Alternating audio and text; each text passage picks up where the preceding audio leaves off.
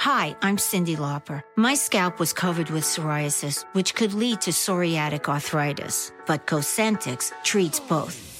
Cosentyx secukinumab is prescribed for adults with moderate to severe plaque psoriasis 300 milligram dose and adults with active psoriatic arthritis 150 milligram dose. Don't use if you're allergic to Cosentyx. Before starting, get checked for TB. Serious allergic reactions, severe skin reactions that look like eczema, and an increased risk of infections, some fatal, have occurred. Cosentyx may lower ability to fight infections, so tell your doctor if you have an infection or symptoms like fevers, sweats, chills, muscle aches, or cough, had a vaccine or plan to, or if IBD symptoms develop or worsen. Learn more at Cosentix.com or 1 844 Cosentix. Cosentix works for me.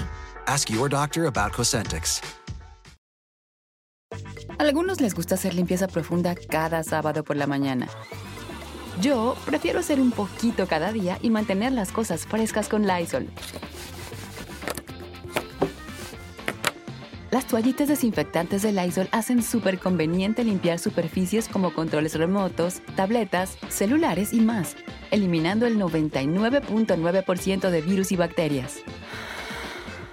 No solo limpies, limpia con Lysol.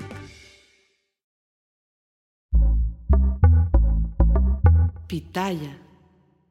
Bienvenidos, es un gusto saludarlos. Yo soy Felipe Cruz, el Philip. Oigan, fíjense, fíjense que cuando sale la serie de Luis Miguel, esta serie, sobre todo la primera temporada, y que conocimos la historia de Luisito Rey, bueno, eso de Luisito, don Luis Rey, ¿no? El padre de Luis Miguel, y que nos enteramos todo lo que le hizo a su hijo para poder convertirlo en un artista, y más que pensando en favorecer a su hijo, eh, era en favorecerse a él mismo y llevar una vida que él como artista, porque también lo fue don Luis Rey, no pudo alcanzar, no pudo tener éxito y claro, tenía que desquitarse con el hijo. Y uno dijo, ay, ¿cómo puede ser posible que un padre haga eso? Y es que no se vale y es el, el villano de la telenovela. Y bueno, a todos hicimos corajes, ¿no? Con don Luis Rey, pues, ¿qué creen? Fíjense que la historia de Judy Garland, esta muchachita, bueno, que en realidad su nombre eh, fue Frances Ethel Gom, esta muchachita que, de hecho, si viviera al día de hoy, ya tendría 101 años, fíjense, nada más, ya, ahora sí que ya llovió desde aquel entonces. Claro, todos la conocemos o la conocimos mejor con el nombre de Judy Garland y ahorita les voy a decir por qué y cómo es que se cambió el nombre para llegar a este nombre artístico. Ella nació en Minnesota, allá en Estados Unidos, y fíjense ustedes que la historia de ella es muy interesante. ¿Por qué? Porque había un matrimonio allá en Minnesota, en Estados Unidos, que estaba conformado por dos personas, de hecho, ellos empresarios teatrales. Francis Fram Gom eh, y Ethel eh, Marianne Mal. Estas, eh, este, matrimonio de el papá, la mamá, tenían un teatro. Fíjense que ellos tenían un teatro allá en Minnesota y de eso vivían. De hecho, este matrimonio, tanto de Francis como de Ethel, ya tenían dos hijas y eran pues hasta cierto punto muy felices, ¿no? Porque ya tenían su dinerito, eran empresarios, vivían muy bien y ellos habían, se habían propuesto ya no tener más hijos. Ellos dijeron, ya no, hasta aquí le vamos a dejar porque pues la situación no está como para llenarnos de hijos. Estamos hablando de hace más de 100 años. Y entonces resulta que de repente, oigan, pues que doña Ethel se empieza a sentir mal y que con mareos y que con náuseas y muy cansada y gana de hacer chambritas y dijo, esto no puede ser, creo que estoy embarazada nuevamente. Cuando se lo comenta a su esposo, a Francis, el señor le dijo inmediatamente, no, no, no, no, no, esto no puede ser, vamos ahorita a ver qué, qué, qué hacemos, pero tú no vas a tener a ese hijo. Resulta que ellos tenían, este matrimonio, tenían un amigo, que este amigo estaba estudiando medicina, no era un doctor todavía, pero pues ya, ya, ya estaba avanzado en sus estudios. Entonces el matrimonio fueron y buscaron al amigo. Oye, es que necesitamos que nos hagas un favor, mira que estamos muy mal, muy preocupados. Esta mujer que se dejó embarazar otra vez y ya ves que nosotros ya no queremos ser padres.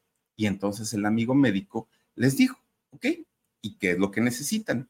No, pues es que venimos a verte porque solamente tú nos puedes ayudar. Queremos, pues, que le saques al chamaco. Queremos no tener a ese hijo porque la verdad a estas alturas de la vida solamente nos vendría a estorbar, dijo el, el señor Francis. Y entonces el médico dijo, yo estoy estudiando para salvar vidas, no para acabar con ellas. Además, aunque yo quisiera ayudarlos, yo no sé, no podría, y aquí no tengo ni siquiera el, instrumental, no tengo las condiciones para poder realizar ese procedimiento, no puedo. ¿Y qué creen que contestó Ethel, la mujer embarazada? Ella dijo, ay amigo, pero ni te preocupes, mira, ahorita escombramos aquí la mesa, yo me acuesto ahí con un cuchillito de cocina y sin problema, lo que quieras. Y entonces dijo, el doctor se enojó, bueno, el eh, estudiante de medicina, se enoja y les dijo, lárguense de aquí. No los quiero volver a ver. ¿Cómo es posible que estén diciendo esa sarta de tonterías? No puede ser. Y los corrió. Ya después se arrepintió y dijo, ay, no, pues creo que no era para tanto, pero sí era para tanto. Imagínense nada más. Bueno, todavía el tal Francis y doña Ethel salen echando chispas ay, ni que, ni que fuera a ser de a gratis, le íbamos a pagar y aparte de todo todavía nos regañó. ¿Qué le pasa? Bueno, salieron echando chispas. Se trepan a su coche, porque pues e-, ellos les digo que no vivían mal, ellos tenían su buen dinerito. Entonces se suben a su coche y muy enojado don Francis le dijo a Ethel, te prometo que hoy ese chamaco ya no lo traes en la panza. Pero ¿cómo le hacemos viejo? Pues si mira que este no nos quiso ayudar, tú no te preocupes agarra camino, don Francis, y se mete a un, pues digamos que a un camino de terracería, donde no había pavimento, donde no había una calle hecha y derecha, toda chipotuda, toda oyuda, y empieza con el carro y se fue horas manejando. ¿Cuál era la intención? Que se le provocara un aborto, ¿no? Eh, de, tanto ajetreo, pues que la señora terminara abortando pues llegan hasta un punto, se regresan, van para su casa a esperar el gran momento en el que la señora comenzara con sangrados. Pues resulta que eso no pasó. Una hora, dos horas, tres horas, y la señora, pues muy bien. Y todo lo contrario, ay, el chamaco se movía muy alegre por la panza. Y entonces, pues hicieron tantos corajes que dijeron, pues ya no podemos hacer más. No había la pastilla del otro día, no había, eh, estamos hablando de hace más de 100 años entonces, pues los señores dijeron, pues ya ni modo, pues ahora sí que, ¿qué hacemos? Pues ya lo intentamos, ya vimos posibilidades y nada más el chamaco pues, no quiere, no quiere salirse. Bueno, pues pasan los meses y resulta que nace este chamaco, que en realidad no era chamaco, era una chamaca, una niña bien bonita la chamaca, pero bien bonita, a la que le ponen por nombre Frances Etelgom, ¿no? Eh, a esta muchachita a quien pues ya después se le cambió el nombre a Judy Garland. Bueno, pues resulta que, fíjense que una vez que nace ella, pues los papás que tenían su teatro, que ellos a eso se dedicaban, pues dijeron, bueno, pues ya que nació esta chamaca, que además está bien bonita, pues vamos a hacer algo con ella, ¿no? Vamos a ponerla a trabajar, pues digo, por lo menos para que se pague su leche, para que se pague su comida. ¿Van ustedes a creer que de repente un día estaban montando una obra navideña? era temporada. Y entonces estaban cantando el Jingle Bell, ¿no? Diría este, Dani cuando estaba chiquito, diría el Jingle Bell. Bueno, pues estaban cantando eh, esta canción navideña y eh, Judy estaba detrás de, de, la cortina esta del teatro y pues la niña estaba ahí, dos años tenía la chamaquita. Pues en eso la abuelita, porque era toda la familia la que trabajaba ahí en el teatro, de repente la abuelita, muy acomedida la señora, oigan, no le da un tremendo patadón a la chamaca para que saliera a escena. Órale, chamaca, váyase con todos ellos y cántele, póngase a hacer algo.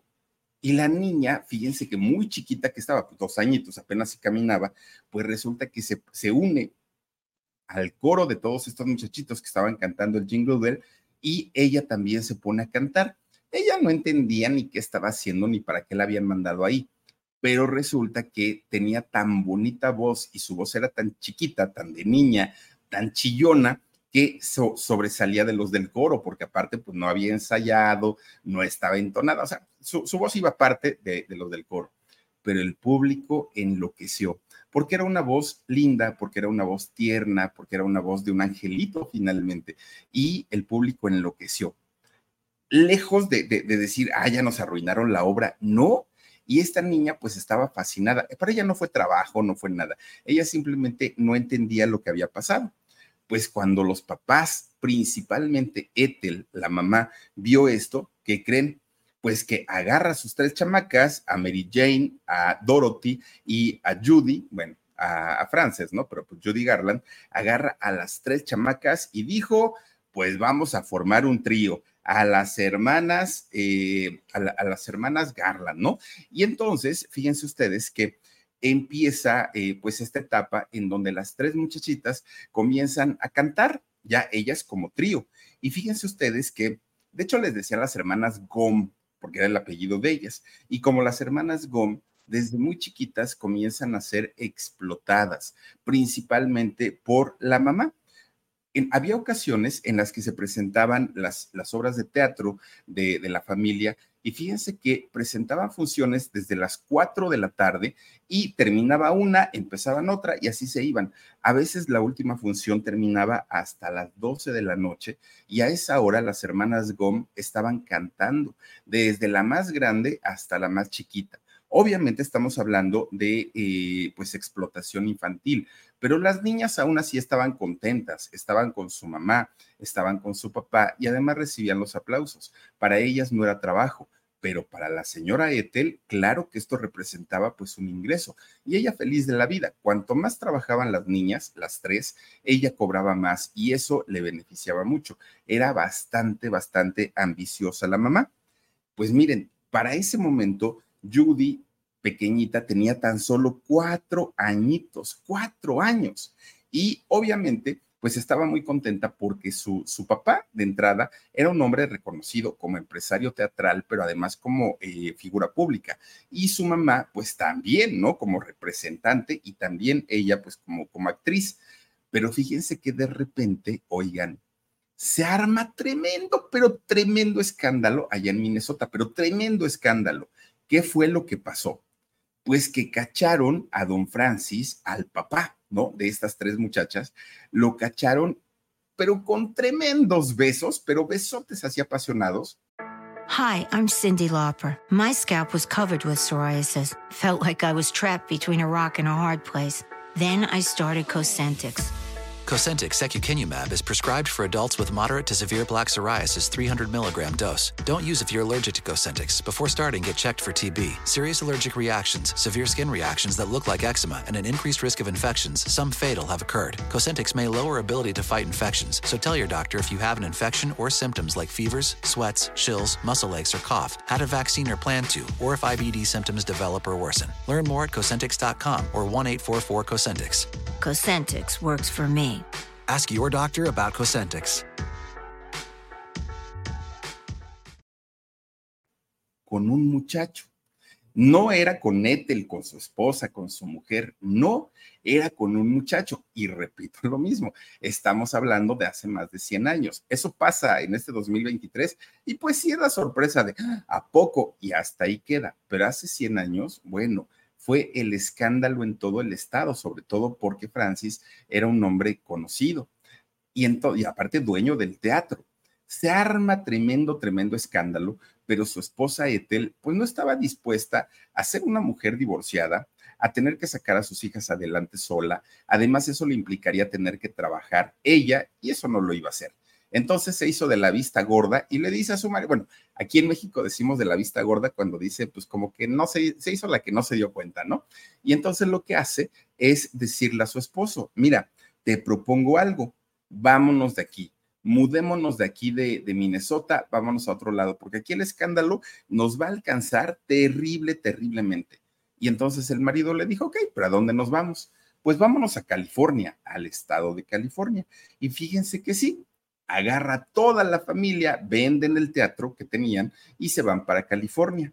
de, hecho, llegaron como, ¿qué será? Como unas dos horas de Hollywood, más o menos, al, al, lugar donde llegaron a establecerse. Y entonces ahí, para su buena suerte, se encontraba viviendo aquel personaje, el estudiante de medicina, que cuando estaba en Minnesota no quiso practicarle el aborto a Ethel. Ahí estaba viviendo. Entonces, cuando ellos lo ven, lo encuentran, pues le dio mucho gusto al médico, ya habían pasado años, y dice, ¿a poco esta criaturita es la que ustedes querían hacer esa? Pues sí es ella. Bueno, el médico se le olvidó, ¿no? Ya por completo esta situación que le habían pedido, retomaron la amistad y de hecho él les ayuda a encontrar casa, él les ayuda a establecerse ahí en California. Incluso, fíjense ustedes que él eh, les ayuda a conseguir un teatro que estaba muy abandonado, muy viejo, para que lo compraran y nuevamente comenzaran eh, pues su, carrera de empresarios. Bueno, pues resulta que ya estando ahí en este estado de California, la familia eh, Gom, resulta que Ethel dijo, a ver, estamos relativamente cerca de Hollywood, por lo menos mucho más cerca de lo que estábamos de Minnesota. Entonces, aquí hay más posibilidades para hacer dinerito, porque las chamacas de que tienen talento, tienen talento. Pero si yo las meto a canto, a baile, a actuación, uy, al ratito las puedo llevar a que hagan casting a Hollywood y quién sabe, en una de esas, pues a lo mejor hasta un artista de Hollywood tenemos por aquí en casa y las mete a estudiar a las tres chamacas. Bueno, Ethel estaba feliz de la vida, pero las niñas ya comenzaban a sufrir, aunque estaban muy chiquitas, pues sufrían porque las jornadas de tanto de ensayos para sus obras de teatro, las mismas obras de teatro y además las horas de estudio se la pasaban muy, muy, muy, muy, muy mal. Y fíjense ustedes que Judy, principalmente la más chiquita, eh, se quejaba mucho con su mamá. Ya me cansé, ya no quiero ensayar, ya no quiero estudiar. Pues era una niña ella apenas tenía nueve años. Y entonces, doña Ethel dijo, ¿y ahora qué hago? ¿Qué hago para que esta chamaca me responda? Ah, pues muy sencillo. Fue a la farmacia y compra un frasco de anfetaminas. ¿Y para qué? Pues porque le dijeron que las anfetaminas servían para la, energía. Y entonces, pues la chamaca, quién sabe cuántas pastillas le daba, pero la chamaca andaba despierta todo el santo día, pero con una energía tremenda, tremenda. Tenía nueve años y ya estaba pues tomando las anfetaminas. Llegaba la noche después de las obras de teatro y Judy estaba con los ojos así, ¿no? Abiertos, abiertos y que no tengo sueño, no me puedo dormir, no me puedo dormir. Entonces doña Etel decía, ay, en la torre, ¿y ahora qué hago? Ya sé, dijo ella, ya iba a la farmacia. Oiga, señor de la botica, devéndame por favor un frasco de somníferos porque mi chamaca no puede dormir. Ah, bueno, no estaban controlados esos medicamentos. Pues el, señor de la botica le daba los somníferos. Entonces, con eso dormía la chamaca, pero tempranito ya le estaba dando las anfetaminas. Fíjense nada más qué qué cosa, ¿no? Tan, tan horrible. Pues resulta que eh, es la pequeña Judy, cuando estaba muy chiquita, ella, pues si era la más talentosa de sus hermanas, si era la que tenía más carisma, si era la que sobresalía muchísimo más, pero además tenía mucho más talento. Y fíjense ustedes que, pues, de alguna manera sobresalir tanto no le fue tan tan, tan, tan bueno a Judy. ¿Y por qué? Porque esto lo único que provocó es que su mamá quitara el interés en sus otras dos hermanas y se enfocara totalmente en Judy, que sí tenía más talento. De repente un día, pues la comienza a llevar a todos los castings habidos y por haber en las, eh, con, con las, los estudios de filmación allá en Hollywood y no quedaba y no quedaba y no quedaba hasta que finalmente logran contratarla para un cortometraje. Judy Garland hace un cortometraje, pero fíjense ustedes que no conforme con esto, su mamá dijo, ah, pues si ya la contrataron para un cortometraje, pues ahora, que además cantó en ese cortometraje eh, y, le fue bastante bien, dijo, pues ahora me la puedo llevar de gira a donde yo vaya, donde yo me presente, se va a presentar mi hija también cantando. Pues resulta que un día se fueron de gira a Chicago llegan allá a, a, este lugar y resulta que allá conocen a un actor de teatro que eh, pues era un, un, hombre muy conocido de nombre George Jessel. Resulta que él conoce a las hermanas Gom, porque todavía se llevó a las tres.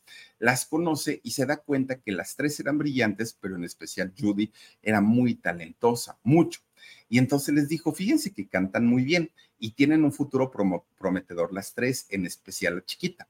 Pero con ese nombre de las hermanas Gom no van a llegar muy lejos, deberían de cambiarse el nombre a algo más alegre.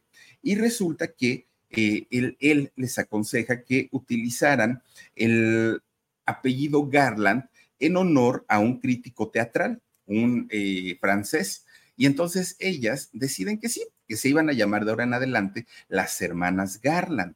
Bueno, pero por aquellos años sonaba en la radio una canción que fue muy famosa y que la canción se llamaba Jude, ¿no? O Judy. Y entonces Judy adopta este nombre, el nombre de Judy, y ya con el apellido Garland, ahí queda obviamente el apellido y el nombre artístico que usó prácticamente toda su vida. Y ella apenas tenía 12 añitos. Bueno, pues sorprendía a todo mundo con su talento, todo mundo estaba feliz de la vida cuando ella cantaba porque tenía una voz increíblemente potente y muy bonita, Judy Garland, muy, muy, muy bonita. Bueno, de repente regresan a, California y doña Ethel no dejaba ni un minuto de, de pensar qué podían hacer sus hijas para generar dinero. Así es que comienza a llevar a, las niñas y principalmente a Judy a los, a los casting de las diferentes casas productoras de allá de Hollywood, pero no quedaba y no quedaba. ¿Y saben por qué? Porque los estudios tenía 12 años para, para aquel momento Judy y eh, le decían, es que se ve muy grandecita como para darle un personaje de niña, pero se ve muy eh, niña para darle un personaje de grande. Entonces, pues como que no nos funciona. Y iban de, una casa productora a otra, a otra, a otra, a otra y nada. Ya nada más les faltaba por visitar la Metro Goldwyn Mayer, era la última que les faltaba. Y eh, su mamá, doña Ethel, dijo, mm, pues si en las, en las productoras que son pequeñas no te quisieron, pues en este monstruo de empresa, ¿cuándo te van a recibir? Pero bueno, pues vamos a hacer el intento, ¿no? Más se perdió en la guerra, dijo doña Ethel. Bueno, entran ahí a la, a la Metro Goldwyn Mayer y resulta que los atiende la secretaria, ¿no? La secretaria del mero mero. Y entonces doña Ethel se pone a platicar con ella, con la secretaria. Y le dice, no, pues es que yo traigo a mi niña porque mi niña canta bien bonito, pero bien bonito. Además sabe actuar, además mira qué linda es y todo. Pues doña Ethel haciendo, haciendo labor, ¿no? Ahí con la secretaria. Hi, I'm Cindy Lauper. My scalp was covered with psoriasis, which could lead to psoriatic arthritis. But Cosentix treats both. Cosentyx secukinumab is prescribed for adults with moderate to severe plaque psoriasis 300 milligram dose and adults with active psoriatic arthritis 150 milligram dose. Don't use if you're allergic to Cosentyx. Before starting, get checked for TB. Serious allergic reactions, severe skin reactions that look like eczema, and an increased risk of infections, some fatal, have occurred. Cosentyx may lower ability to fight infections, so tell your doctor if you have an infection or symptoms like fevers, sweats, chills, muscle aches, or cough, had a vaccine or plan to, or if IBD symptoms develop or worsen. Learn more at Cosentix.com or 1 844 Cosentix. Cosentix works for me. Ask your doctor about Cosentix. Resulta que la secretaria le dice: ¿A poco sí, este, Judy? ¿A poco sí cantas muy bonito? Y que la niña se para y le dice a la mamá: Enséñale, hija, enséñale. La niña se pone a cantar. Cuando la secretaria la escuchó, le dijo: Espérame tantito, no te me vayas se metió, ¿no? Se fue y se tardó horas y horas y horas y horas. Regresa y le dice, ya estuvo, ya hablé y ahorita la van a escuchar. Pero ¿dónde fuiste? ¿A qué fuiste? Todavía dijo doña Ethel, es que fíjese que fui a hablar con Luis B. Meyer. ¿Quién era Luis B. Meyer? Era nada más ni nada menos que el presidente de la Metro Goldwyn Mayer, el mero, mero, mero, pero mero, mero. Entonces, cuando la escucha cantar, el mero, mero, dijo, de una vez, ahorita te arman tu contrato, vas a empezar a trabajar con nosotros, ya no te vayas, aquí te quedas, ¿no? Eh, trabajando para, para la Golden. Bueno, la, la, doña Ethel estaba feliz de la vida porque al fin, al fin, su sueño de ver a una de sus hijas convertida en una gran artista había llegado. Por fin, por fin. Pues digamos que Judy estaba contenta, pero la mamá, peor tantito. Miren, él es que por cierto, hay una historia con él y ahorita se las voy a contar. Bueno, pues resulta que eh, firmó un contrato por siete años con esa empresa, la Metro Goldwyn Mayer, y en aquel momento el sueldo que estaba percibiendo eh, Judy Garland eran 100 dólares semanales, es decir, 400 dólares mensuales era lo que él cobraba. Bueno, pues ese dinero, doña Ethel dijo, ay, mijita, qué bueno que te firmaron, porque ¿qué crees? Pues no te queríamos decir ni les queríamos decir a ustedes, pero estamos quebrados. El teatro que compramos aquí en, este, California, pues no dio lo que esperábamos, perdimos el dinero y no tenemos absolutamente nada. Pero esos 400 dolaritos que te van a pagar, uy, mira, nos vienen como, como anillo al dedo. Así es que, pues, todo, todo está perfecto. Resulta que apenas habían pasado dos meses. Fíjense qué bonita niña, ¿no? Está preciosa la, la muchachita. Bueno, pues resulta que apenas habían pasado dos meses de que eh, Judy Garland había firmado el contrato con la Metro Goldwyn Mayer, cuando de repente su papá, el señor Francis, empieza a enfermar muy, muy feo, ¿no? Él se quejaba mucho de fuertes dolores de cabeza. Van al doctor y le dicen que tenía una meningitis. y eh, esta meningitis se le complicó tanto que en poco tiempo el señor murió. Claro, las hijas le lloraron mucho pero doña Ethel no tenía tiempo para llorarle. De hecho, como la viuda de, don Francis, le lloraría 30 segundos, se secó las lágrimas y dijo a otra cosa, mariposa, lo que sigue, porque yo no puedo detenerme a llorar, porque la vida sigue, la vida continúa. Bueno, pues sigue impulsando la carrera y la trayectoria de su hija. Fíjense ustedes que eh, ella, doña Ethel, buscaba la manera de que la Metro Goldwyn Mayer metiera a su hija en papeles grandes, en papeles importantes, en películas de, ahí, ¿no? De, de, esta casa productora. Pero pues ya les digo, no le daban nada más que papeles muy, muy, muy pequeñitos, porque, porque decían, huesitos, tranquilo, porque decían que no daba el ancho porque decían que se veía muy chiquita para ser adulta y muy grande para ser chiquita.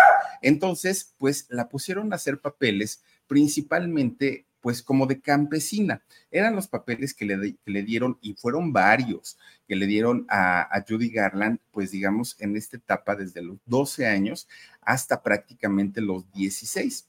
Judy, además de, de esto, durante toda esa etapa de los 12 a los 16 años, se sintió muy mal porque decía, yo no entiendo para qué me contrataron, para qué me dieron un contrato, para qué me están pagando. Si los papeles que hago, pues pueden ser de extra, son papeles muy chiquitos, no me dan nada importante. La señora se peleaba todo el tiempo para que le dieran algo mucho más grande a su, a su hija. Judy se sentía el patito feo. De hecho, fíjense que eh, Judy se sentía muy insegura en esta etapa porque decía ella que no la querían por fea pero además, en esa etapa, Judy comenzó a desarrollar una, eh, un problema con el peso.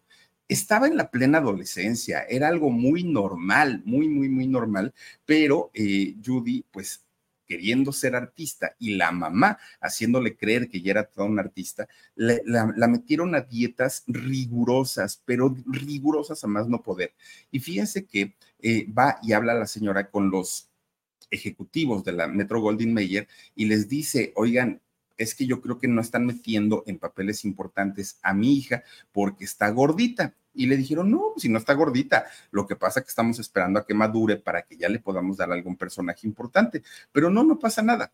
Y, la mamá insistía, es que yo la veo gordita y es que ella dice que está gordita. Y era todo estaba pues así como muy enfocado hacia eso.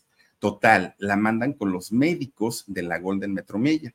No, Metro Golden Mayer, ¿no? La mandan con los médicos y los médicos le dijeron, mira, lo que podemos hacer es recetarte bencedrina, que la bencedrina, eh, no sé si siga la venta o ya no, pero es un medicamento que inhibe, perdón, el apetito. Y entonces, pues dijeron, con esto vas a comer menos y vas a bajar de peso. Lo que no sabían los eh, médicos de la Metro Goldwyn Mayer es que además de, este medicamento que le estaban recetando, desde muy chiquita, desde que Judy tenía nueve años, su mamá ya le daba anfetaminas y somníferos. Y esta combinación de estos tres medicamentos le ocasionaron problemas severos a Judy, pero severos, severos, severos. Miren, Judy, eh, de hecho, para, para ella y para su salud, pues fue bastante, bastante mala la combinación porque cuando ella cumplió 15 años, ya era una adicta a las sustancias, a los somníferos, a, los, eh, a las eh, anfetaminas, a esta sustancia, a la bencedrina. Bueno, ya no podía vivir sin ellos y tan solo tenía 15 años. Cuando ella cumple 16 y que ella pensaba que ya había controlado su sobrepeso, cuando ella pensaba que ya se veía mucho mejor, pues obviamente lo proyectaba también, ¿no? Hacia afuera. Y es cuando le dicen, oye, ¿sabes qué? Te queremos dar un papel en donde vas a ser, vas a ser por primera vez la protagonista en esta película y le comienzan a explicar de qué trataba. Es una película que está basada en una novela, ¿no? En un libro y se trataba del mago de Oz. Ella iba a ser la protagonista, iba a ser nada más ni nada menos que Dorothy. Claro que la señora, la mamá, doña Ethel, brincó de alegría, Judy también se puso muy contenta porque además es un musical y en el musical ella tenía que cantar y con la voz tan bonita que tenía, pero por supuesto que iba a lucir maravillosamente bien el talento que tenía. Bueno, pues resulta que para aquel momento que ella tenía 16, iba a cumplir 17 años, pues ya no era precisamente una niña. El personaje de, Dorothy es una niña de 12 años y en ese momento, pues ella ya iba a cumplir 17. Entonces su cuerpo, pues obviamente ya había tomado forma de, mujer. Entonces, lo primero que hacen era, fue ponerle un corsé apretadísimo, apretadísimo, para que apretara sus senos y de esta manera no se vieran. Ella se siguiera viendo niña. La peinan con coletas, casi no le ponen maquillaje y además, pues le, le dicen que tenía que aparentar y hacer, pues, eh, todos los movimientos, todos los gestos que pueda hacer una niña de tan solo 12 años. Para ella, imagínense, todos los días era la misma, la misma, la misma, la misma, el corse apretado, todo el ritual, y llegó a ser muy cansado para ella. Pero fíjense que es justamente cuando estaba haciendo esta película del Mago de Oz, cuando Judy comenzó a ser acosada sexualmente. Judy Garland comienza a ser acosada, pero no por cualquier persona el acosador o el nombre de su acosador fue nada más ni nada menos que Luis B. Mayer, o Mayer, perdón, el, el mismísimo presidente de la compañía de la Metro Goldwyn Mayer. Él fue uno de sus grandes acosadores y eh, ella tan solo tenía 16 años en aquel momento, cuando en la foto que vimos ahorita de este señor, pues ya era un señor muy, muy, muy, muy grande. Bueno, como no le hacía caso porque ella pues era muy, muy, muy jovencita. Oigan, le empezaron a poner apodos dentro de la producción. Le decía, este señor, este señor cochino, le decía mi pequeña jorobada, mi pequeña cerda con coletas, imagínense nada más. Y eso se lo decía para sobajarla, para de alguna manera arrancarle o quitarle pues su autoestima, que de por sí ya estaba muy, muy, muy deteriorada. Los maltratos que sufrió no fueron nada más durante la filmación del Mago de Oz, prácticamente fueron durante toda, toda, toda la, el contrato que ella tenía con la Metro Goldwyn Mayer. Fíjense que incluso en este contrato que ella firmó, tenía un contrato que le una cláusula, perdón, una cláusula que le llamaron cláusula de moralidad, en donde ella tenía prohibido ir a fiestas, tenía prohibido eh, tener citas, podía comer solo lechuga o eh, vegetales que no la fueran a subir de peso. Además, tenía, no era opcional, tenía que fumar para que eh, el cigarrillo le suprimiera el apetito. Hi, I'm Cindy Lauper. My scalp was covered with psoriasis. Felt like I was trapped between a rock and a hard place. Then I started Cosentix. Cosentyx secukinumab is prescribed for adults with moderate to severe plaque psoriasis 300 milligram dose. Don't use if you're allergic to Cosentyx. Before starting, get checked for TB. Serious allergic reactions, severe skin reactions that look like eczema, and an increased risk of infections, some fatal, have occurred. Cosentyx may lower ability to fight infections, so tell your doctor if you have an infection or symptoms like fevers, sweats, chills, muscle aches, or cough, had a vaccine or plan to, or if IBD symptoms develop or worsen. Learn more at Cosentyx.com or 1 844 Cosentyx. Works for me. Ask your doctor about Cosentix. Tito. Además, no podía dejar sus tratamientos de medicamentos de estos que le daban para dormir, para despertar, para no comer. E, e, esos tratamientos los tenía que seguir todo, todo, todo el tiempo mucha gente, y sobre todo hay, historiadores de, cine que dicen que esto no fue cierto porque su mamá siempre estuvo pegada a ella. Y esto es real. Su mamá siempre estuvo eh, al lado de Judy Garland pero su mamá fue la primer o la principal promotora para que su hija, a costa de todo, lograra tener una carrera importante en el cine. Por eso es muy creíble que Judy Garland haya vivido todo este tipo pues, de vejaciones que vivió en aquel momento.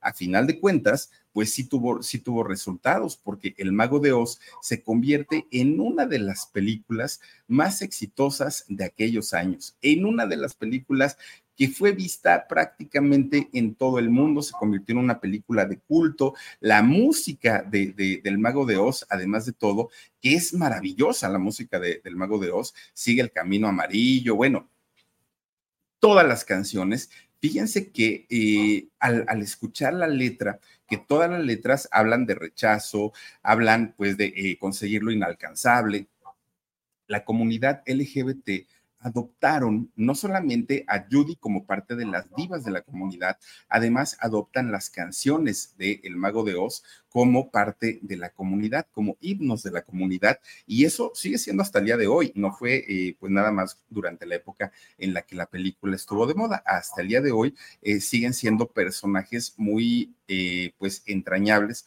para la comunidad LGBT. Pues fue tan buena la participación de Judy Garland que ganó un premio Oscar como mejor actriz juvenil en aquel momento. Y esto la convirtió pues en una mina de oro. Judy Garland pues se convierte, y, como sucede con todos los ganadores del Oscar, ¿no? Están en su mejor momento. Para aquel, para, para aquel entonces, fíjense que la Metro Goldwyn Mayer ya no le pagaba 100 dólares semanales, su sueldo aumentó y ahora ganaba dos mil dólares mensuales, perdón, semanales, es decir, ocho mil dólares mensuales, que era una fortuna en aquellos años. Y la más feliz de todo, pues doña Ethel. Doña Ethel era la que estaba más contenta porque su hija, pues la estaba sacando de apuros, la estaba sacando de pobre. Ethel, eh, perdón, eh, Dorothy ay Dios mío, ¿qué estoy diciendo? Judy Garland se convierte en la actriz de moda, trabajaba más que nunca y esto la obligaba a tomar más pastillas, tanto para resistir las largas jornadas como para poder dormir en la noche, como para poder mantenerse en el peso. Y bueno, pues eh, es, esto cada vez la deterioraba más físicamente. Además de todo, fíjense que eh, interiormente Judy se sentía vacía porque sí tenía dinero, porque sí tenía fama, porque sí era exitosa, porque sí era asediada, pero internamente no tenía nada y no tenía a nadie. Para aquel momento conoce a un compositor, a un músico, David Rose o David Rose.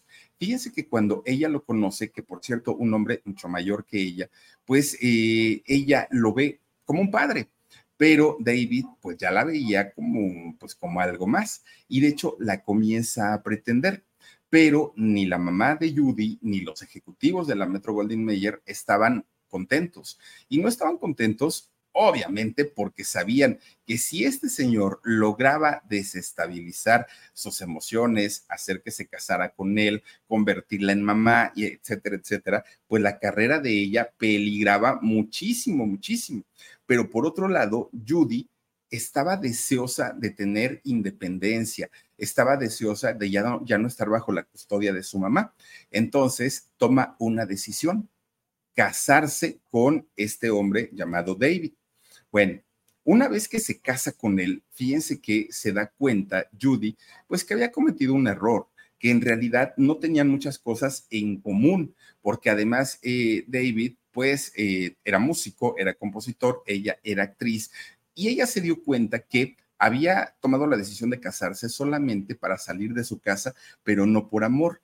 Ahora, lo que sucedía es que ella ya estaba embarazada y había ocurrido lo que su mamá tanto temía y los ejecutivos de la Metro Goldwyn Mayer, ¿no? Que se convirtiera en mamá y tuviera que abandonar su carrera. Bueno, pues resulta que este hombre, David, no quería convertirse en padre. Él decía que no, no, él no estaba preparado. Y entonces un día, pues habla con su suegra, con doña Ethel, y le dice, suegra, le voy a confesar algo. Así que diga usted muy contento por mi paternidad, pues no estoy.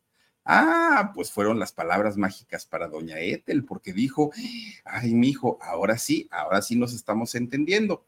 Yo tampoco quiero que nazca ese hijo, yo también creo que sería un estorbo para, para Judy en su carrera, así es que pues vamos a buscar la manera para que ese chamaco pues, no nazca y para que eh, Judy aborte. Fíjense nada más, ha sido horrible. Pues se empiezan a planear cómo iban a hacer para que Judy aborte, pero Judy abortó espontáneamente. No fue necesario llevar a cabo ningún plan eh, porque, pues no sé, fíjense que a veces eh, a, lo mejor uno piensa que los, los bebecitos desde que están en el vientre materno no se enteran, pero el rechazo del papá, el rechazo de la abuela y la tristeza de la mamá, pues quién sabe, a lo mejor el, el bebito pues se sintió no querido y él decidió no nacer. Bueno, Judy cae en una tremenda depresión después de este aborto.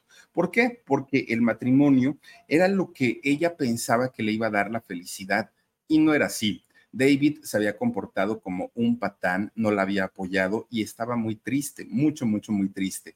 ¿Qué fue lo que hizo Judy Garland? Pues dijo, si David no me hace feliz, ah, pues me puedo buscar un amante. Total, ¿cuál es el problema? Y fíjense que sí lo encontró. Encuentra a un hombre llamado Joseph Mankiewicz que era de hecho un eh, director o un productor de cine de ahí de la Metro Goldwyn Mayer pero de esos poderosos, de esa gente pues que, que, tienen poder de mando. Resulta que, fíjense que eh, él, este señor Joseph, vio tan mal a, Judy después de lo de su aborto y, de, y pues sabiendo que vivía un matrimonio donde ella no era feliz, que lo primero que hizo Joseph fue decirle, tienes que, eh, que ir con un psicoterapeuta tienes que ir a tomar tus, tus terapias para que te atiendas y para que te ayude a salir de esta depresión que tienes tan, tan, tan mal. Y fíjense que aunque ella no quería ir al principio, al final accedió. Ella se dio cuenta pues que sí lo necesitaba, aunque eh, pues esto no le impidió que siguiera trabajando, ¿no? Ella seguía trabajando, seguía yendo a sus, a sus eh, terapias, pero resulta que pues cuando ella cumple 22 años, conoce fíjense nada más, ¿eh? ella ya tenía en, aquel momento un, amante, ¿no? Que era Joseph. Ella estaba casada todavía con David. Ella vivía en una, en una depresión, pero resulta que cuando ella cumple justamente 22 años, pues eh, hizo una película que se llama Conóceme San Luis. Ahí conoce a otro director, otro director llamado Vincente Minelli. Conoce a este señor y entonces dijo, ay Dios mío, yo no me puedo enamorar de tantas personas. Pero resulta que eh, en aquel momento él tenía 41 años, él, y ella tenía 22. Y a pesar de ello, fíjense que se enamoraron y comienzan una relación. Bueno, para esto tuvo que dejar a quien había sido su amante, pero también tiene que divorciarse de David. Ahí sí, ya tronó y terminó con todos. Bueno, pues resulta que este hombre, a pesar de ser mucho mayor que ella, pues prácticamente le doblaba la edad, a pesar de que eh, pues había sido, entre comillas, el causante del divorcio con David, fíjense que la suegra sí lo quería, lo quería muchísimo, muchísimo. Pues resulta que ella nuevamente eh, queda embarazada, se casa de hecho con él y nuevamente queda embarazada. Parecía que al fin Judy había encontrado la felicidad. Estaba casada, estaba embarazada, tenía la aprobación de su mamá. Pues, ¿cuál era el problema, no? Pues ahora sí, después de tanto y tanto y tanto, dijo ella, a mis 22 años, al fin voy a poder ser feliz, al fin voy a poder conocer lo que es vivir a plenitud, dijo ella. Además de todo, su carrera estaba en el mejor momento, en el mejor momento. Era 1946 y ella se convierte en mamá. Nace su hija Lisa Minelli. Hi, I'm Cindy Lauper. My scalp was covered with psoriasis. Felt like I was trapped between a rock and a hard place. Then I started Cosentix.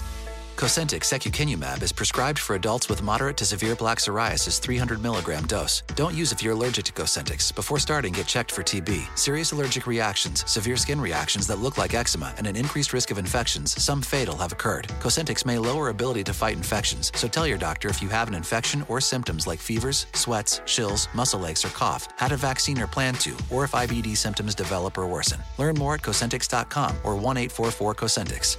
Cosentix works for me. Ask your doctor about Cosentix.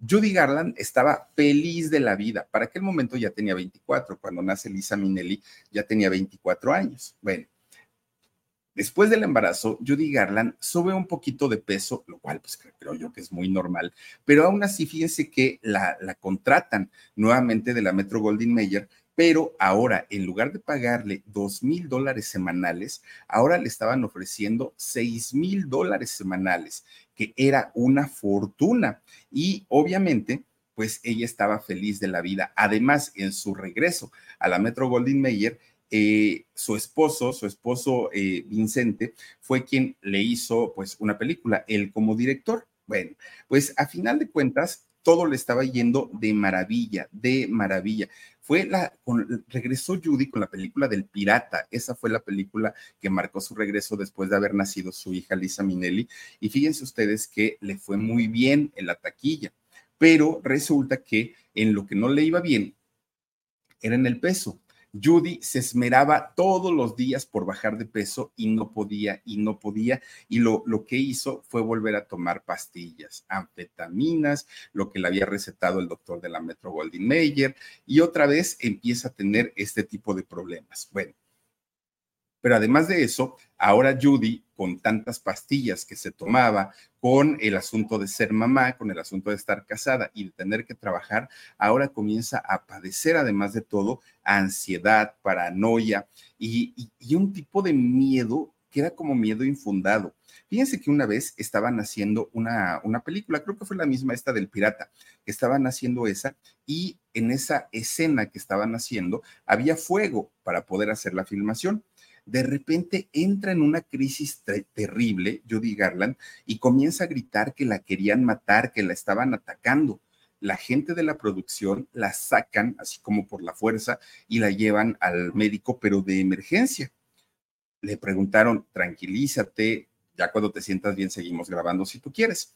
Pues resulta que ella dijo, no, ya está bien, no, no sé qué me pasó, pero ya está, está todo tranquilo, siguieron trabajando pero pasa el tiempo y vuelve a tener otro episodio de estos como de, como de paranoia muy, muy, muy complicado.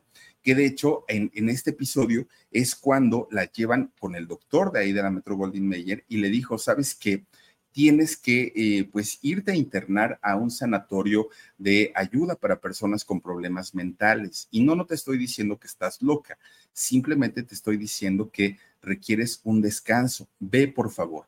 Judy Garland acepta porque se sentía muy mal y comienza un deambular por hospitales psiquiátricos, principalmente en Boston, pero uno tras otro, uno tras otro, hasta que llegó con un médico, que ese médico sí logra estabilizarla, sí logra hacerla sentir mejor.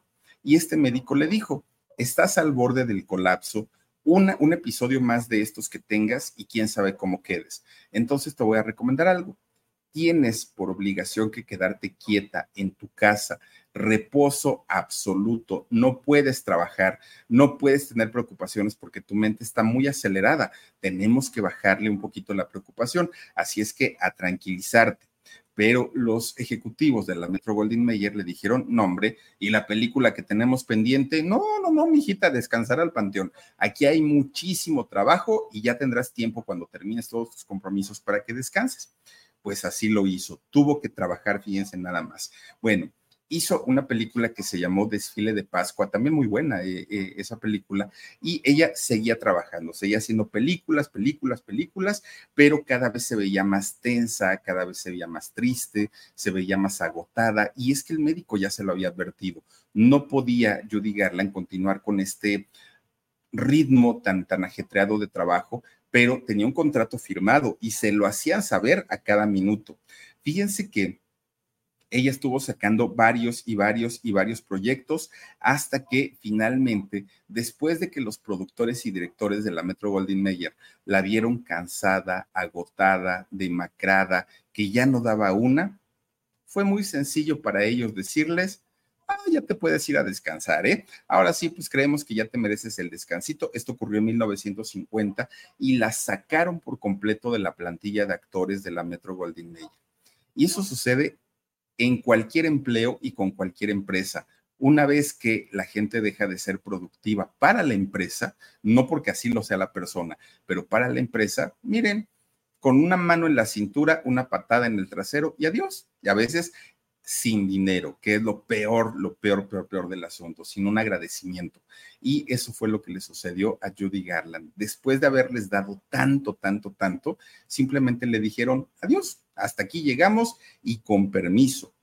Judy cae en una depresión nuevamente después de haber sido la artista del momento, ahora estaba desempleada, ahora estaba con problemas emocionales muy fuertes que la habían llevado a hospitalizarse y eh, además de todo, Judy un día que sale, ¿no? Eh, pues a la calle tratando de meditar, tratando de, de despejar su mente, muy triste.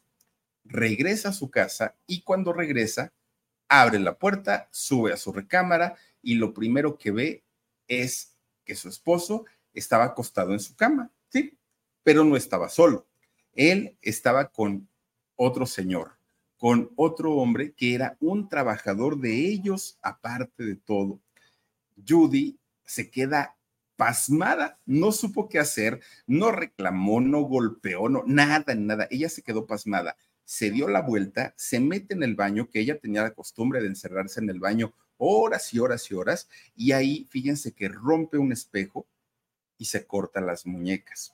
Afortunadamente, pues la encontraron a tiempo, ella no logra su cometido de quitarse la vida, pero sabía perfectamente que eh, pues, pues todo le estaba saliendo mal, todo, todo, todo. Ya no tenía contrato con la Metro Goldwyn Mayer, ya no tenía esposo, además la había engañado de una manera terrible.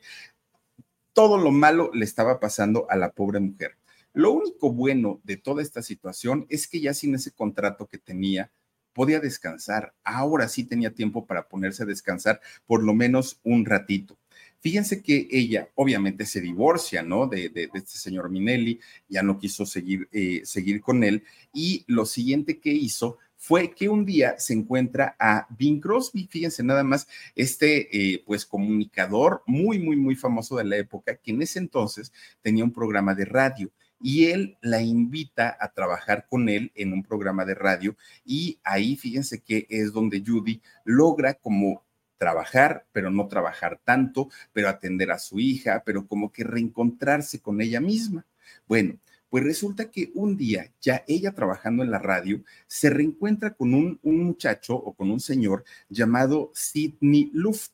Este, este señor, este muchacho, era un admirador de ella de toda la vida, de toda la vida, de, estos fans admiradores que van y siguen a los artistas a todos lados, en los aeropuertos, en los centros comerciales, en todos lados. Judy lo ubicaba, pero pues lo ubicaba como su fan, hasta ahí. Pero de pronto cuando ella ya se retira, pasa por todos estos episodios, deja de ver a toda la gente, no solo a él.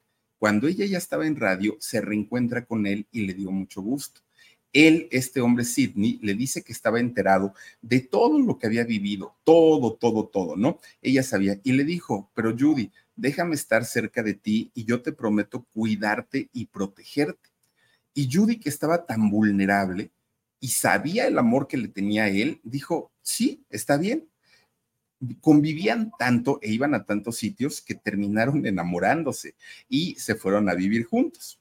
Bueno, de hecho, este hombre, eh, Sidney, fíjense que es el que, lo, el, que anima a eh, Judy Garland a concentrarse en el canto, porque le decía, mira, ya no tienes el contrato con la, con la Metro Goldwyn Mayer, ok, pero tu voz es maravillosa, o sea, por eso era su fan.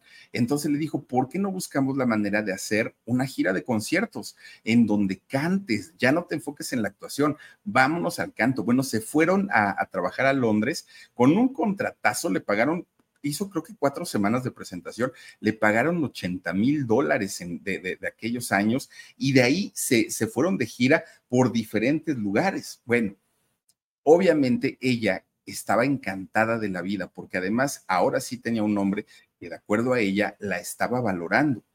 Y Judy se deja embarazar o queda embarazada, ¿no? Más, más bien dicho, cuando ella ya tenía 30 años. Ya embarazada, decide casarse con Sidney y es cuando nace su, hijo, su hija Lorna Luft.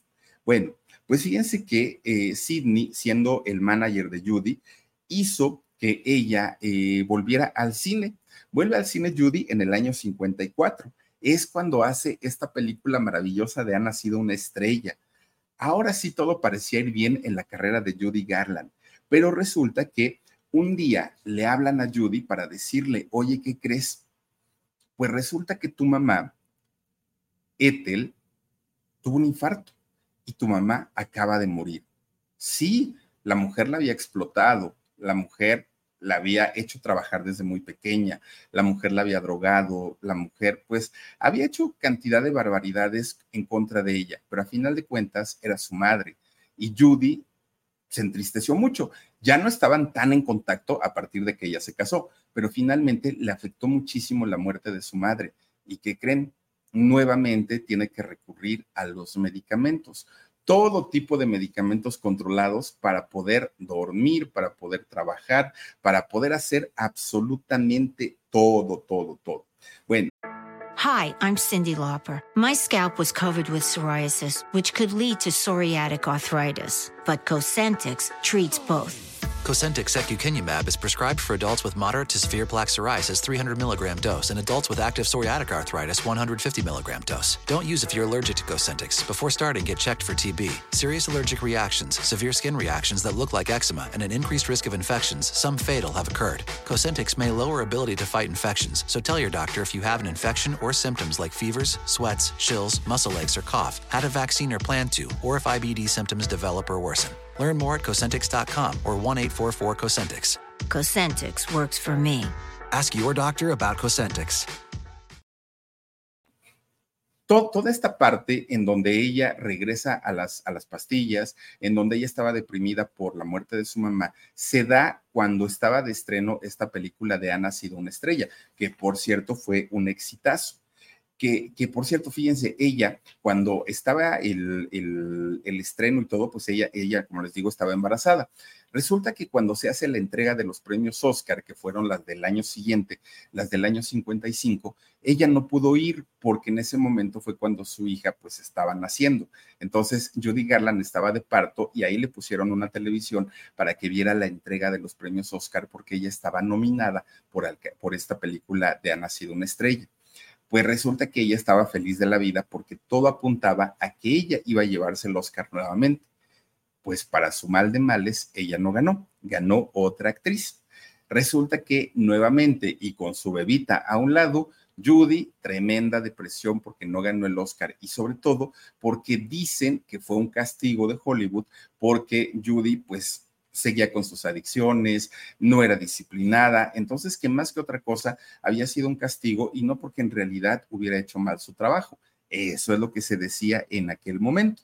Bueno, pues miren, resulta que de repente ella, Judy, pues se queja con su esposo, ¿no? Con, con Sidney y le dice, oye, pues no me dieron el Oscar, estoy muy triste, pero mira, lo que yo quiero hacer ahora es de verdad descansar y dedicarme a ser mamá. Eso quiero. Pero Sidney le dice, ay vieja, pues te tengo una noticia, creo que no se va a poder. ¿Por qué? le dijo ella. Pues porque, híjole, hice unos negocios por ahí medios, pues medio raros y perdí todo el dinero, no me administré bien y entonces pues estamos en bancarrota. Así es que sí tienes que trabajar. Claro que Sidney utilizaba zapatitos de marca, trajes de marca, relojitos caros. Él se dio la gran vida mientras estuvo casado con, Judy Garland, pero ahora estaban hundidos en una deuda con el fisco porque, eh, perdón, este hombre no había pagado impuestos y además de eso le debía a, la, a empleados y además de eso, pues ya no tenían absolutamente nada. Judy otra vez dijo, pero pues es que yo no quiero trabajar, ¿por qué me vas a hacer trabajar? Bueno, pues queriendo que no, tuvo que trabajar para poder mantener a su familia, porque si ella no trabajaba, pues el hombre, pues simplemente, pues no, no, no podía. Disculpen ustedes, voy a tomar un poquito de agua. Mm. Pero fíjense ustedes que el cine ya no la buscaba y ya no la buscaba por su edad, aunque seguía siendo muy joven, por su edad, porque consideraban que tenía sobrepeso, y el cine simplemente ya no, ya no les interesó la carrera de Judy Garland. Y es en ese momento cuando ella busca oportunidades en la televisión. De hecho, le dieron un programa en la CBS no, en la CBC, ahí es donde le, dieron el programa, en donde le pagaban 100 mil dólares, fíjense, nada más 100 mil dólares, y el programa que tuvo Judy Garland, ahí en esa cadena televisiva, se convierte en un exitazo, pero ni con el sueldazo que le estaban pagando a Judy Garland pudo eh, salir de todas sus deudas. Estaban hundidos de realmente eh, lo, pues digamos que las deudas que había adquirido su esposo y además el no pagar impuestos no les permitía generar, no todo lo tenían que pagar todo el tiempo. Bueno, esto provocó que ellos, el matrimonio de Sidney y de, Judy Garland, comenzaran a tener problemas eh, todo el tiempo. Se la pasaban peleando y obviamente todo era por dinero. Entonces terminaban, se iban, volvían, regresaban y así se la pasaban todo el tiempo, ¿no? Y por si fuera poco, Judy Garland, para aquel momento, que siempre había sido una mujer delgadita, bueno, desde que era chiquita, ahora estaba pesando 80 kilos, que para una mujer, pues sí es un, peso eh, un poco alto. fue al hospital y en el hospital eh, eh, ella fue para que la ayudaran a bajar de peso y le dicen que no estaba obesa. En realidad, Judy Garland estaba hinchada y estaba hinchada porque padecía una hepatitis y estaba pues peligrando su vida. No nada más era pues como de que come dulces y ya, estaba peligrando su vida. Fíjense que eh, si ocurría un milagro, según lo que le dijeron los médicos, probablemente lograría salvar su vida. Pues Judy Garland le echó todas las ganas del mundo y salió del hospital y salió bien librada pero saliendo tuvo que volver a trabajar porque pues estaban en la ruina. Y su esposo, Sidney, pues tampoco es que eh, le, se aplicara tanto como para poder salir de, los problemas. Bueno, pues total, un día tocan a su puerta de Judy. Eran dos agentes artísticos, dos representantes, y hablan con ella y le dicen, Judy, conocemos perfectamente tu situación fiscal y tu situación financiera. Te proponemos algo. Nosotros, como agentes, podemos pagar todas tus deudas, las del fisco y todas las deudas que adquirió tu marido, pero a cambio, pues nosotros tendríamos el derecho de relanzar tu carrera en donde nosotros querramos.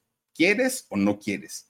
Y fíjense ustedes que eh, Judy acepta, pero ellos ponen una cláusula más nosotros nos vamos a encargar de tu carrera de ahora en adelante. Esto quiere decir que con Sidney tienes que correrlo o a ver qué cosa haces, pero que ni se nos aparezca por aquí porque no queremos verlo.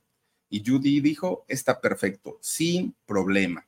Aparte de todo, pues tenían tantos problemas que a veces se hablaban, a veces no se hablaban y finalmente ella acepta este contrato con estos representantes y Judy Garland regresa al cine pero como actriz dramática. Ellos ya le tenían un plan preparado de trabajo y regresa como actriz dramática. Ya no regresa como protagonista, pero sí regresa como actriz de reparto, pero de las grandes y de, de las fuertes. De hecho, en este regreso, Judy Garland está, eh, vuelve a estar nominada al premio Oscar como mejor actriz de reparto. No ganó, pero finalmente su trabajo volvió a ser reconocido nuevamente por eh, la academia. El problema era que no podía quitarse esas adicciones a las pastillas y tomaba para la ansiedad, para la depresión, para el déficit de atención, para todo, para todo tenía que tomar eh, medicamentos. Y fíjense que aparte a esto se le sumó que para aquellos años eh, Judy Garland finiquitó su matrimonio con este hombre, con Sidney, se divorciaron y pues ella ya tuvo que hacerse cargo de sus hijos. Pero fíjense que algo muy, muy extraño es que cuando ella decide anunciar su divorcio y le preguntan que por qué se estaba divorciando, ella dijo que porque Sidney era un hombre ebrio, borracho y que la golpeaba y era algo que nunca había comentado ella, nunca lo había dicho. Bueno, pues total, ella dijo, pero sigo estando joven, sigo estando guapa, el amor me sigue sonriendo y fíjense que ella se volvió a casar. De hecho, se, casa con un eh, promotor artístico, un promotor de conciertos de nombre Mark eh. Pues resulta que se casan ellos y Judy pues dijo, bueno, pues ya total, ¿no? ¿Qué más puede pasar? Que me vaya mal, peor de lo que me ha ido, no creo, dijo ella. Pues sí le fue mal, solo duraron seis meses casados. Pero Judy Garland ya se había obsesionado con el asunto del amor y se volvió a casar.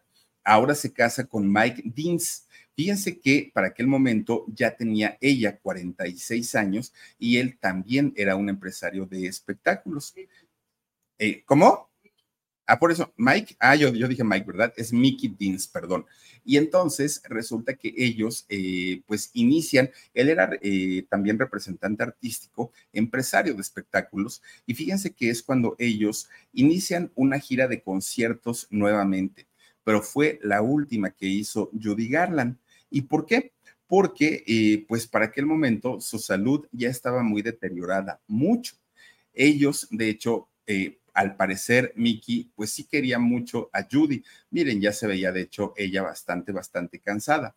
Él, cuando se da cuenta de esta situación de salud de su esposa, él tenía una casa en Londres y le dijo, hay que parar todo, todo, absolutamente todo, y vámonos a Londres, a mi casa de descanso, ahí puedes estar tranquila, nadie te va a molestar y este, pues, pues ahí te quedas. Y entonces Judy Garland acepta se van para allá. De hecho, fíjense que Judy Garland ahí festeja su cumpleaños número 47. Se la pasó muy bien, increíble. Pues apenas habían transcurrido 11 días del el festejo de cumpleaños de Judy Garland cuando los habían invitado unos amigos a que fueran a ver un espectáculo. Pero resulta que no llegaron. Entonces, cuando no llegan, los amigos que habían invitado a la pareja hablan por teléfono. Oye, Miki, pues es que te estuvimos esperando. ¿Qué fue lo que pasó? ¿Todo bien? Y Miki contesta, lo que pasa que Judy, pues, eh, se puso otra vez mal emocionalmente. Ya sabemos cómo es ella, ¿no? Entonces eh, se encerró en el baño que como les había comentado hace ratito, era una costumbre que ella tenía siempre, ¿no? De, encerrarse en el baño, porque ahí decía que podía encontrar su paz, ahí podía encontrar su tranquilidad y podía pasar horas y horas Judy Garland encerrada en, en el baño.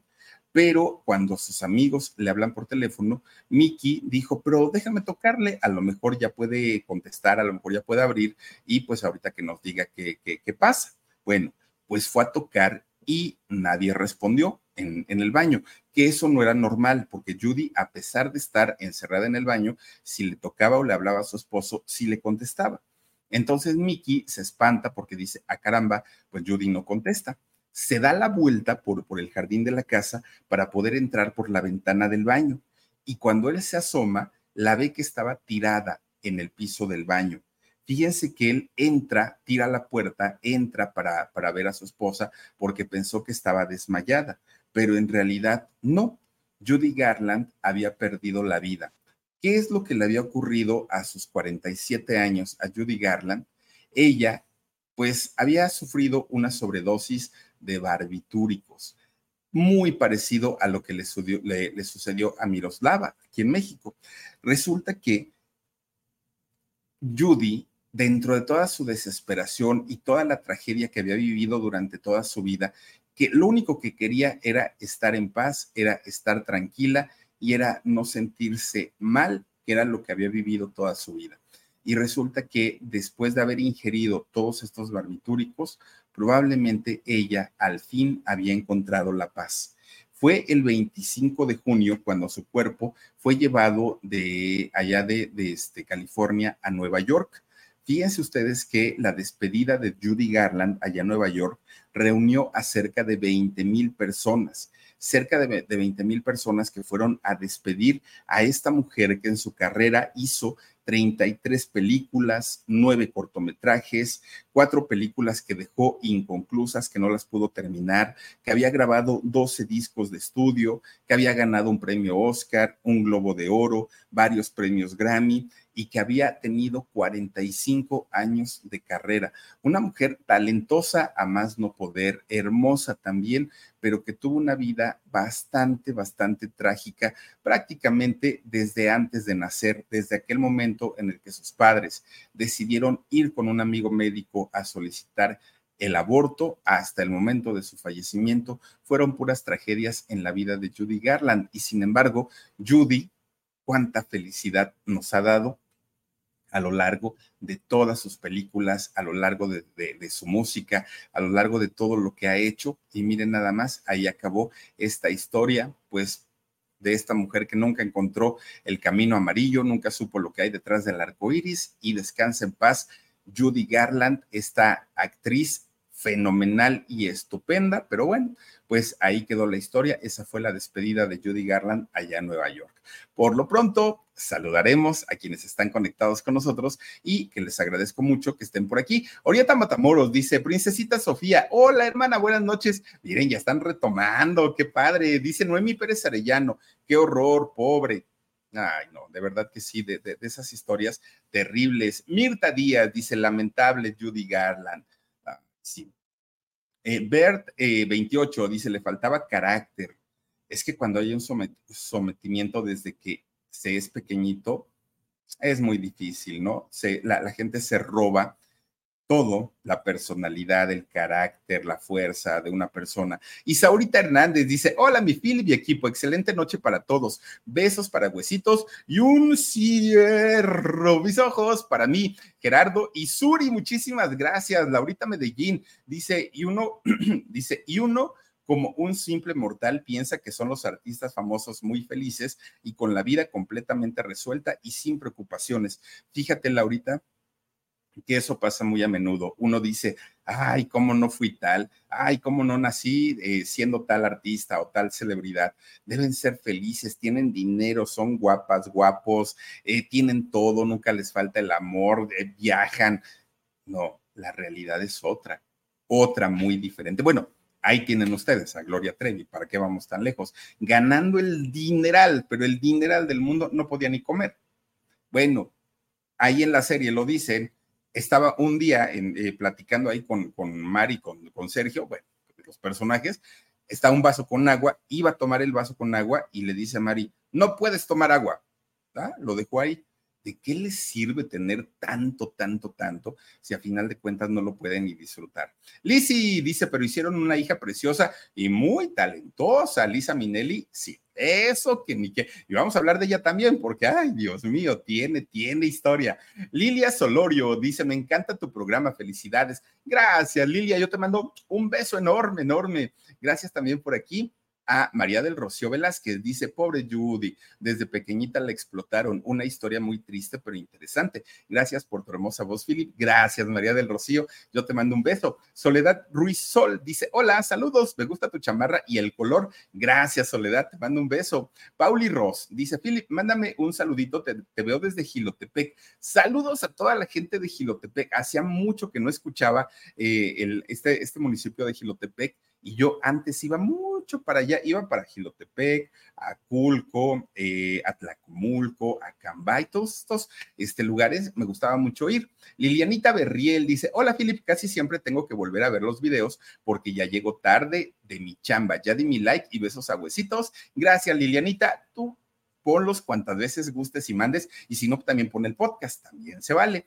Eh, tenemos más, Dani. Ceci Lagunas dice, me encanta cómo cuenta las historias, Philip. Abrazos, abrazos, Ceci. Cristian Vázquez dice, buenas noches, mi buen programa. Ah, muy buen programa. Gracias, Cristian. Un abrazo y un beso para ti y Guillermina Carrillo. Buenas noches, Philip. Saludos desde Fresno, California. Muchísimas gracias, Guillermina, y a todas y a todos ustedes que nos han hecho el favor de conectarse esta noche. Gracias de verdad. Les quiero recordar que hoy no podremos tener alarido porque se nos complica un poquitín, pero el día de mañana les prometo que tendremos alarido 11 de la noche a través de nuestro canal, obviamente, del alarido pero el día de mañana sí tendremos el shock 2 de la tarde y el Philip a las 9.30. Oigan, vamos a recordar a un personaje mañana, pero un personaje que se ganó y se robó el corazón de todo México y le hicieron un fraudezote. Ay, Dios mío. Mañana les cuento y mañana les platico. Muchísimas gracias, cuídense mucho. Gracias, Dani. Nos vemos pronto. Descansen rico. Adiós. Hi, I'm Cindy Lauper. My scalp was covered with psoriasis, which could lead to psoriatic arthritis, but Cosentix treats both. Cosentyx secukinumab is prescribed for adults with moderate to severe plaque psoriasis 300 milligram dose and adults with active psoriatic arthritis 150 milligram dose. Don't use if you're allergic to Cosentyx. Before starting, get checked for TB. Serious allergic reactions, severe skin reactions that look like eczema, and an increased risk of infections, some fatal, have occurred. Cosentyx may lower ability to fight infections, so tell your doctor if you have an infection or symptoms like fevers, sweats, chills, muscle aches, or cough, had a vaccine or plan to, or if IBD symptoms develop or worsen. Learn more at Cosentix.com or 1 844 Cosentix. Cosentix works for me. Ask your doctor about Cosentix. Shopify is the global commerce platform that helps you sell at every stage of your business. With the internet's best converting checkout, 36% better on average compared to other leading commerce platforms, Shopify helps you turn browsers into buyers. In fact, Shopify powers 10% of all e commerce in the US. Sign up for a $1 per month trial period at shopify.com slash podcast free. All lowercase, shopify.com slash podcast free, shopify.com slash podcast free.